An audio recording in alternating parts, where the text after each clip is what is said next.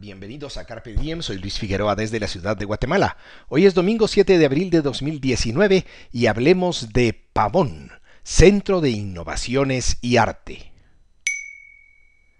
Carpe Diem significa apoderarte del día y resume bien mi visión del mundo. La libertad es el valor fundamental de mis reflexiones aquí.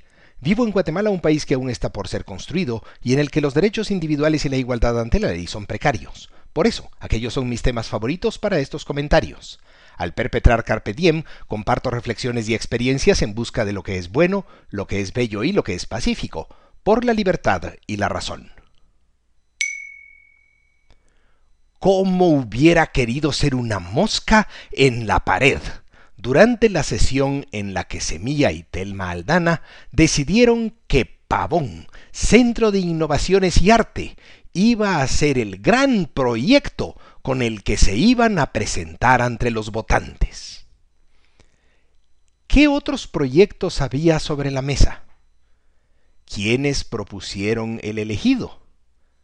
¿Alguien lo cuestionó? ¿Alguien preguntó cuánto iba a costar y de dónde iba a salir la plata? A juzgar por lo que vi en el programa de José Eduardo Valdizán, sospecho que nadie le puso mucha atención al tema. No me sorprende, porque los socialistas, si no suelen reparar en los costos humanos de sus proyectos, menos lo van a hacer en los costos financieros. Supongamos que Disney Telma fuera a ser construido sobre lo que ahora es Pavón a dónde iban a trasladar a los reos actuales, que son más de tres mil. ¿Iban a construir una prisión provisional? Si ese era el caso, ¿cuánto iba a tardar el proceso de licitación? Mm, dos años. Más dos años extra para construir la, la cárcel provisional.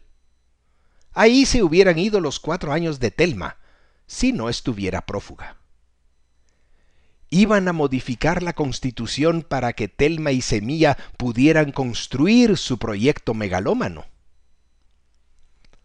Supongamos que se hacía en realidad el centro de vulcanología, la Acrópolis Maya y el planetario. ¿Quiénes iban a ser los guías?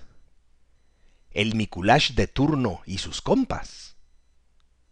Si el Teatro Nacional está invadido por la humedad y se está descascarando en el centro de la ciudad, ¿por qué iba a ser buena idea destinar recursos escasos a Disney Semilla allá por Fraijanes, donde el tráfico es demencial?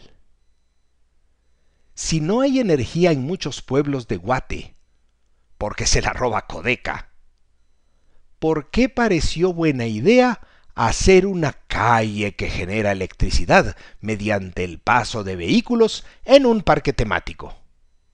Y así puede uno seguir haciendo preguntas. ¿Qué se aprende de esto? Que a Semilla le falta mucho. Mucho por aprender y mucho por madurar. Le hace falta poner los pies en la tierra que no están listos, ni de cerca, para asumir la responsabilidad de la presidencia. Que una cosa es hacer un oso con una candidata que no es fit for office, y otra distinta, echar a perder un país. ¿Y tú? ¿Qué piensas? Si te interesan estos temas, comparte este podcast y visita luisfi61.com.